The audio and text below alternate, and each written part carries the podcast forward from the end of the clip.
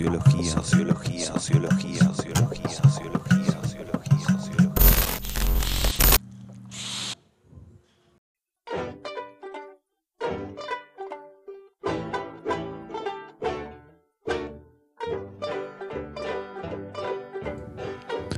Hola, hola, buenas noches. Bueno, estamos volviendo a retomar este podcast de sociología y temas eh, vecinos, cercanos, relativos. Eh, en el día de hoy vamos a hablar un poco de el contractualismo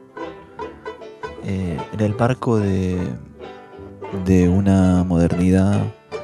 dentro de la cual hacia el siglo XVIII se manifiesta el movimiento conocido como ilustración, un movimiento cultural, intelectual que influye en las artes, en la filosofía. Y digamos que el contractualismo lo podemos enmarcar dentro de una manifestación de filosofía política, eh, dentro de esa misma idea de valores de la ilustración, eh, que le dan una importancia fundamental a, a la razón como vía de acceso al conocimiento. Esta razón em, apoyada en los logros científicos de la época de la revolución científica que, que venía ya instalando grandes leyes generales eh, contundentes, le daban la seguridad y la solidez, el sustento a este movimiento eh, conocido como ilustración, como para poder proyectar y expandir esa idea de razón científica hacia, hacia, un,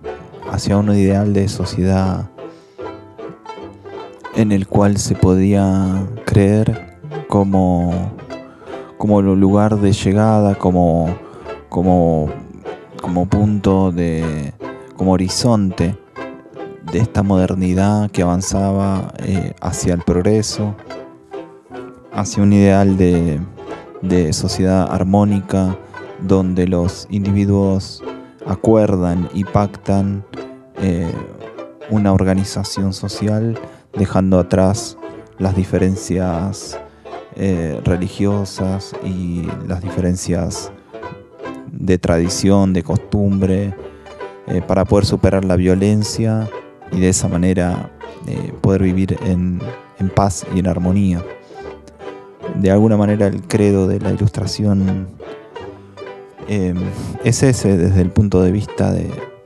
cómo, de cómo organizar la sociedad. Entonces el contractualismo eh, está convencido de que hay un momento en que los seres humanos deciden racionalmente, autónomamente, superar su estado de naturaleza, su primer momento, para pasar a, definir un pacto, un pacto, un pacto social en el cual racionalmente y conscientemente toman la decisión de constituir una sociedad, un estado que de alguna manera le va a dar el orden social necesario a la comunidad para poder vivir en paz. Vamos a pensar entonces el contractualismo a partir de tres eh, autores pensadores de la época, eh, Thomas Hobbes, John Locke y Jean-Jacques Rousseau. Y los tres, en tanto contractualistas, eh, organizan su pensamiento en base a tres momentos. Un estado de naturaleza, un momento del contrato o del pacto, y un tercer momento donde eh, se constituye efectivamente el Estado social, donde ya los, los seres humanos, una vez logrado el pacto, eh, viven de, una vez por todas eh, en comunidad, en un Estado organizado y decidido por acuerdo mutuo. Cada uno de estos autores tiene diferencias y vamos a empezar por Thomas Hobbes. en, el, en el estado de naturaleza, para Hobbes, cada ser humano busca su propio interés. Y esto implica que eh,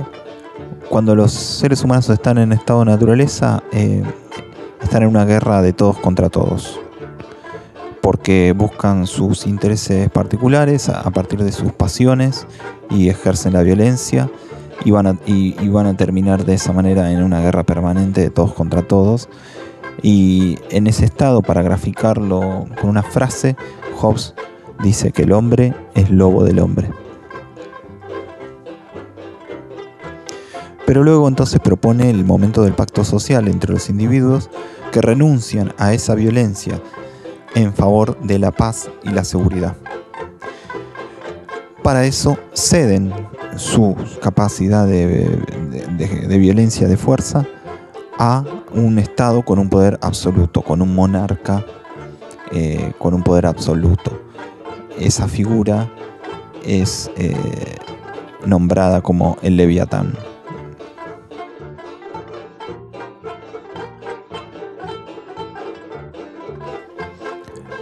Por otro lado, John Locke podemos considerarlo el más liberal de los tres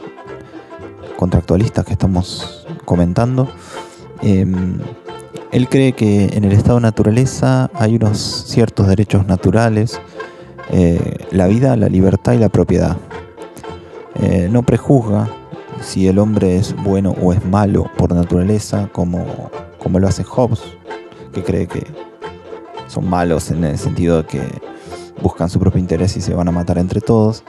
En cambio, Locke no, lo prejuzga, sí dice que están esos tres derechos naturales, pero que em, para tener una vida digna y pacífica es, eh, fundamental eh, pasar por ese momento de pacto social, de contrato, y que estos sujetos eh, deleguen este poder al soberano o a un grupo de soberanos aunque esta delegación de poder no es absoluta, como en el caso de Hobbes, sino que siempre se, reservan un, derecho a, rebelarse en caso de que el soberano no cumpla con su cometido. Entonces el estado de sociedad resultante de la perspectiva de John Locke implica un estado con las características de una democracia liberal eh, donde los gobiernos pueden ir eh, variando, cambiando para garantizar el orden social a partir siempre de la, de la decisión renovada de, los integrantes de la sociedad. En último lugar tenemos a Jean-Jacques Rousseau, eh, quien particularmente cree que el estado de naturaleza es un estado en el que los seres humanos eh, son buenos, son buenos. él habla del mito del, buen salvaje. Un, salvaje, un ser originario que no tiene maldad en su interior. El, fundamento de la maldad y de la corrupción de las almas y de los cuerpos tiene que ver con el funcionamiento de las sociedades, dice, dice. El hombre es bueno por naturaleza, entonces. Y eh, el contrato el contrato social justamente lo que busca es eh, poner de manifiesto la voluntad general de la sociedad para, para construir una, democracia de tipo directa, asamblearia, donde, donde los representantes directamente eh, respondan a, los mandatos de, ese pueblo, de esa sociedad. Eh, el problema de, este, de esta sociedad que piensa Rousseau es justamente el propio funcionamiento social de las instituciones, de la corrupción. Él era muy crítico de la sociedad en la que vivía. Era una persona que, tenía una, visión eh, que cuestionaba las costumbres, las tradiciones y las instituciones de, la sociedad eh, eh, en la que vivía y el modelo ilustrado dentro del cual él se inscribía lo consideraba de alguna manera que tenía una visión eh, homogeneizadora de la sociedad eh, en el sentido de, que buscaba estas verdades universales iguales para todos, para todas las sociedades. Y de alguna manera eh, Rousseau perdón, creía que cada sociedad tenía su propia voluntad general y su propia particularidad y que de esta manera no se podía definir de una vez y para siempre un modelo universal que que respondiera eh, a todo tipo de sociedad. Entonces, de esta manera Rousseau se puede considerar como un personaje que está como en una frontera, en un, límite entre el modelo de la ilustración y el movimiento que empieza a surgir hacia esa época llamado romanticismo, eh, desde, el punto de vista de, de que eh, Rousseau ya empieza a adelantar algunas de las ideas del romanticismo que van a hacer mucha fuerza en el siglo XIX y en el siglo XX en adelante.